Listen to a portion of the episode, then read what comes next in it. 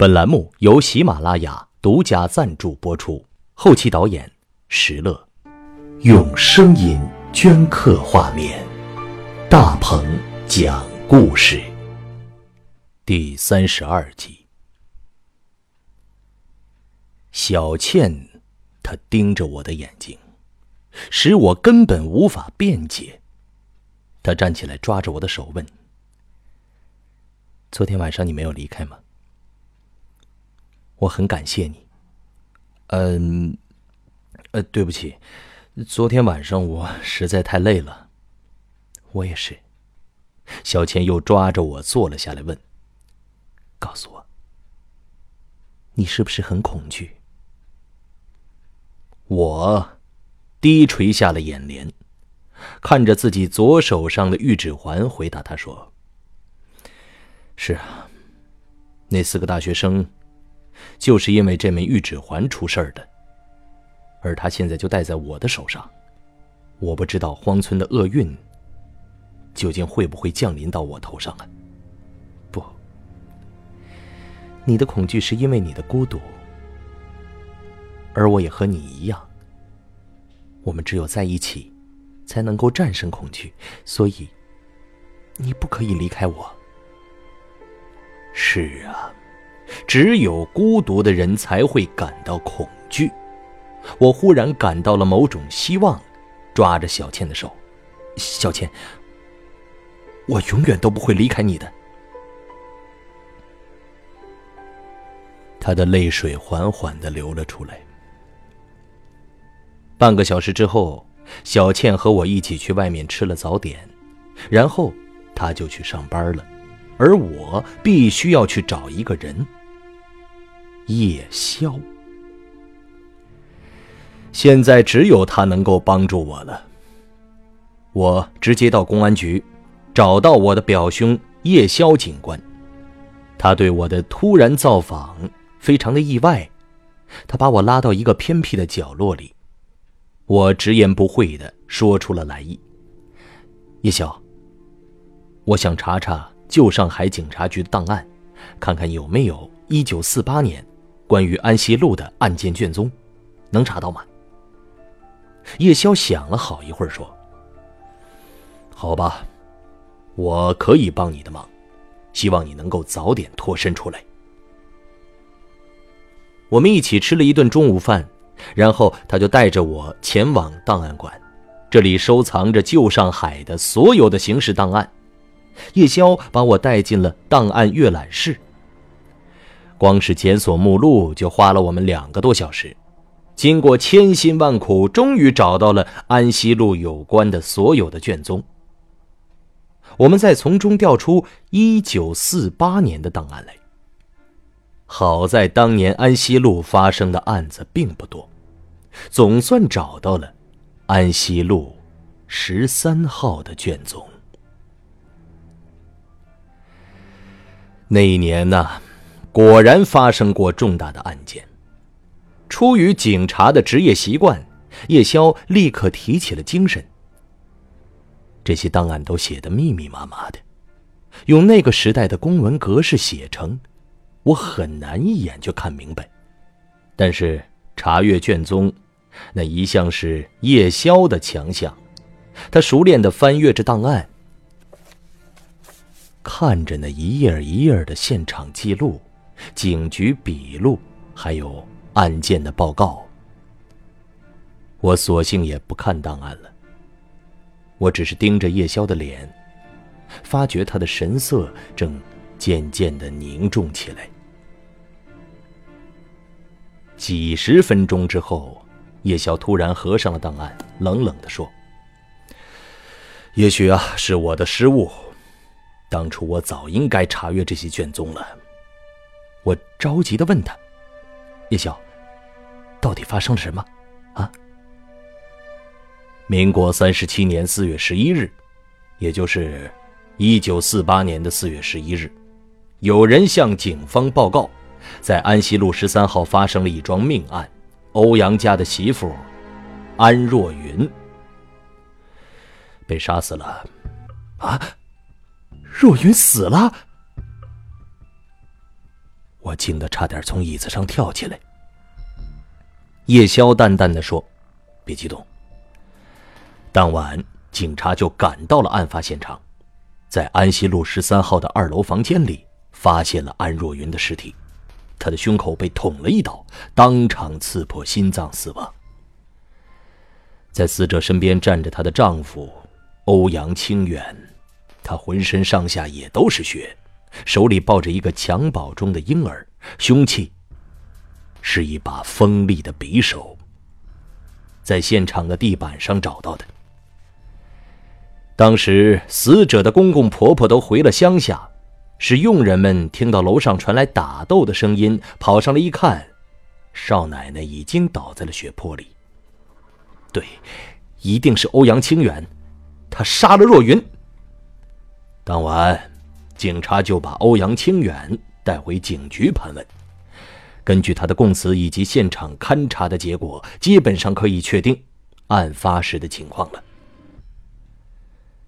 当晚呢，安若云准备和欧阳清远离婚，她要带着襁褓中的儿子离开欧阳家，但欧阳清远拦住了她，要把她关在二楼的房间里。但是安若云已经下定决心，她拿出了一把匕首，要欧阳清远放他们母子离开。欧阳清远不肯就范，他冲上去。抢夺安若云的匕首，两个人在扭打的过程中啊，安若云被匕首刺中了心脏，当场就死了。听完叶宵的讲述，我呆若木鸡的坐着。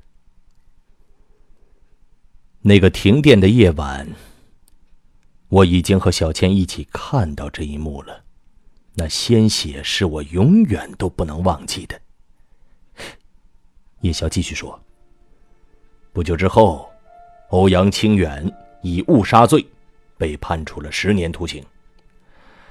但他被关到监狱几个月后，就因为暴毙死了。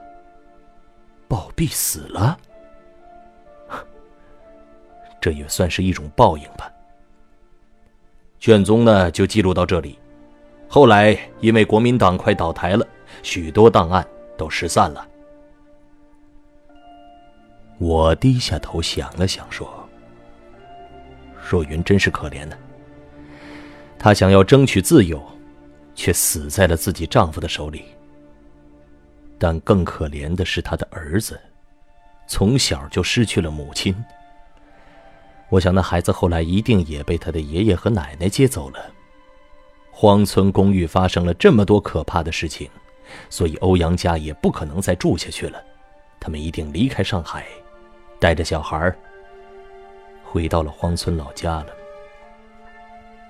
想到这里，我的心里突然一抖。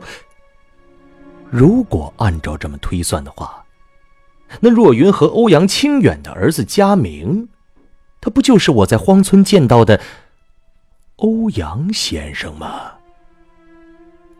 对呀，佳明是一九四七年十二月出生的，到现在。正好是欧阳先生的年龄，而在欧阳清远死后，佳明就是家族唯一的继承人了，所以不可能再有第二个欧阳先生了。离开档案馆的时候，天色已经暗了下来。叶宵又拉着我吃了一顿晚饭，他还告诉我，春雨依然还在精神病院里关着。医生说他精神分裂非常严重，可能要在里边关一辈子了。至于那个失踪的大学生苏天平呢，到现在也是毫无消息，生死不明，似乎是消失在荒村的空气中了。叶宵劝我别再去荒村公寓了，其实我也忍受不下去了，但是我已经答应了小倩。永远都不能离开他。您正在收听的是由喜马拉雅出品的中篇悬疑纪实小说《荒村公寓》。你也可以搜索微信“大鹏讲故事”，查看故事里聂小倩的人物原型照片。晚上八点，我急匆匆的赶回了安溪路，在荒村公寓的楼下，我看到二楼的房间里亮着一丝微暗的光线。小倩她已经回来了。我快步跑上二楼，果然在房间里看到了他。听到我的脚步声，小倩愣愣的回过头来，她身边点着一支幽暗的蜡烛。烛火映红了她苍白的脸。他的眼神是如此奇怪，让我一下子愣住了。你，你怎么了？他没有回答，而是举起了手里的一样东西。瞬间，眼前掠过一道异样的光景，我立刻感到心头一阵狂跳。是的，我看清楚了，他手里拿着的是一只笛子。那点幽暗摇曳的烛光，照亮了这只中国式的竹笛。它大约有四十厘米长，笛管涂着棕黄色的漆，笛孔之间呢镶着紫红色的丝线，膜孔还贴着一层薄如蝉翼的笛膜。我知道它来自何方。小倩咬着嘴唇说：“刚才我在整理柜子里的东西的时候，发现了你藏在柜子最里层的盒子。我好奇的把盒子打开一看，才发现里边是这把笛子。然后，小倩轻轻的抚摸着笛管，把它放到脸颊上碰了碰，似乎是……”久已相识的老朋友了，我颤抖着问他：“你，你认识这只笛子？”但是小倩没有回答，他把笛子交给我。笛管是那么的冰凉，一阵寒意立刻渗入了我的皮肤，仿佛又感受到荒村那个寒冷的冬夜。我盯着那点烛光，在跳动的火苗里，我似乎看到了进士地的煤油灯光，看到了欧阳先生那消瘦苍白的脸。于是，在短短几秒钟之内，我把那一切都回忆起来了。是的，这是一段被遗漏了的记忆，是荒村留给我的最后的纪念。好了。现在，现在是说出来的时候了。我深深的吸了口气，说：“小倩，这只笛子来自荒村，是欧阳先生亲手交给我的。为什么？他为什么把这只笛子给你？哦，那是好几个月前的事了。我决定我要离开荒村。”在进士第向欧阳先生告辞的时候，当时他一下子变得非常伤感。他说：“他非常思念自己的女儿小芝，他时刻都希望小芝能回到他的身边，为此他愿意牺牲一切。”就在那个时候，欧阳先生从抽屉里拿出了这把笛子，把它交给了我。他请我带着这只笛子回到上海，找他的女儿小芝。而小智只要看到这只笛子呢，就会想起他的父亲，回到荒村的故乡去了。说完这些话之后，我长出了一口气，似乎吐出了心中最后隐藏的石头。然而，小倩的眼神却在烛光的掩映下，显得更加异样了。那。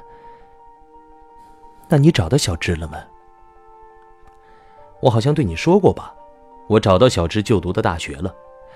他们告诉我，小芝在一年多以前就因为一次地铁事故死了。我感到很伤心，就把这只笛子收藏了起来。一直放在我的箱底，不知道为什么把它带到这儿来了。此刻，小倩的眼睛里闪烁着一股寒光，使我不寒而栗。她轻轻的问道：“你会吹笛子吗？”“嗯，会那么一点儿。”“那请为我吹一首曲子吧。”我愣了一下，已经很久没有吹过笛子了。我缓缓的把笛子举到唇边儿，不过笛膜还是完好无损的。停顿了片刻之后，我深深的吸了一口气，让气先在胸腔里酝酿了几秒钟，便从嘴唇灌进了笛孔里。瞬间，笛管里飘出了在那遥远的地方的旋律。那悠扬而缓慢的音符在这狭小的房间里飘荡着，很快就充满了整座的荒村公寓。这黑夜中的笛声刺激着小倩，她那双睁大的眼睛不再露出诡异，而是充满了悲伤，似乎笛声正为她倾诉某个伤心的故事。我想，这笛声一定也飘上了夜空，飘过四周空旷的废墟，一直传到很远、很远的地方，不知几百公里外的荒村，能听到吗？当一曲终了，我已经筋疲力尽了。整个身心都在笛子之中，许久才回过神来。小倩已经把眼睛闭上了，似乎笛声触及到她内心最隐秘的那根弦。我放下笛子，轻轻抓住了她的肩膀：“小倩，小倩，哎，你怎么了？睁开眼呢？”小倩的嘴唇颤抖着，灵魂似乎随着笛声飞出了躯壳。终于，她缓缓睁开了眼，目光悠悠的直视着我。他这副样子让我的心跳又加快了。这声音仿佛来自他的喉咙深处。他说：“我认识小芝。”啊！瞬间，我好像被这句话击中了似的，我立刻摇头的问道：“不可能的。”你怎么可能认识小芝呢？他不早就死了吗？不，小芝没有死。小倩的眼睛变得异常诡异，而语气也冷静的让人害怕。她一直都活着，活在地铁中。什么？小芝活在地铁中？不，他是死在地铁里的。烛光又是一阵摇曳，小倩的脸色更加苍白了。再加上那副奇怪的眼神她简直就变了另一个人。她直视着我的眼睛，悠悠的说：“你还不明白吗？小芝是不会死的。他一直都在地铁车厢里。”她穿着一身白色的长裙，留着披肩的黑发，发丝里散着一股淡淡的暗香。他有时候拉着扶手，靠在车窗的位置。当地铁在黑暗隧道驶过的时候，车厢里柔和的光线洒过他的脸上，这张白皙的脸会印在车窗上。此刻，除了小芝自己以外，没人会注意到那张脸。他静静的看着车窗上时隐时现，那眼睛和嘴唇都是那么迷人，就像从《聊斋故事》里走出的女主角儿。我站立着，听着小倩的话。眼前似乎浮现起了他描述的那一幕幕的场景。我忽然觉得这一切都是那么似曾相识啊！我似乎也经历过那样奇特的体验。是的，当我站在地铁车厢里的时候，小芝就站在我的身后，她静静的看着车窗里映出的脸，时而是我的脸，时而又是她的脸，这宛如一场梦幻一样。刹那间，我打断了他的话：“好了，别说了，不，你让我说下去。”小倩仿佛失去了理智，她完全被催眠的状态，似乎回忆起了她唯一的欲望。小芝，他一直在地铁车厢里。今天的故事就讲到这里。留意故事的最新进展，请下载喜马拉雅的手机 APP，或者搜索微信“大鹏讲故事”，查看作品总集数和故事周边的一些图片。明天，大鹏将继续给你讲荒村公寓的故事。